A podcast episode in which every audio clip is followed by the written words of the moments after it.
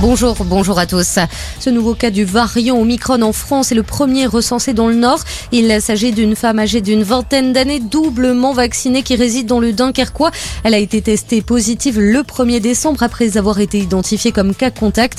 La jeune femme serait faiblement symptomatique. Selon Santé publique France, 60 cas d'Omicron ont été détectés pour le moment à travers le pays.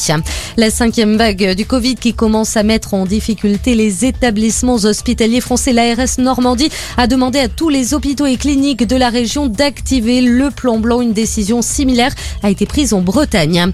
Cette visite du Premier ministre à l'hôpital de Strasbourg ce vendredi, plusieurs membres du personnel ont manifesté devant l'hôpital le plus entêté de France. Ils souhaitaient dénoncer la mort de l'hôpital public après quasiment deux années de crise sanitaire. Jean Castex a annoncé une aide exceptionnelle de 20 millions d'euros pour l'hôpital.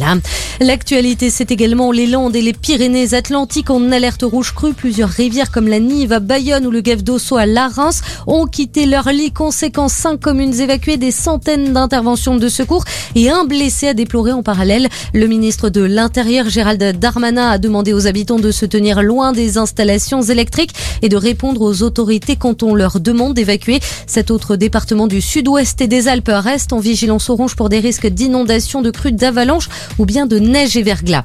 Yannick Agnel nage en eau trouble. La garde à vue de l'ancien nageur champion olympique accusé de viol et d'agression sexuelle sur mineurs a été prolongée. L'affaire remonte à 2016, période à laquelle le nageur s'entraînait au Mulhouse Olympique Natation.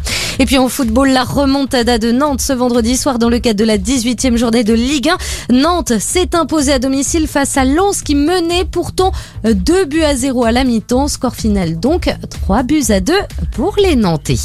Voilà pour l'essentiel de l'actualité. Excellente journée à tous à notre écoute.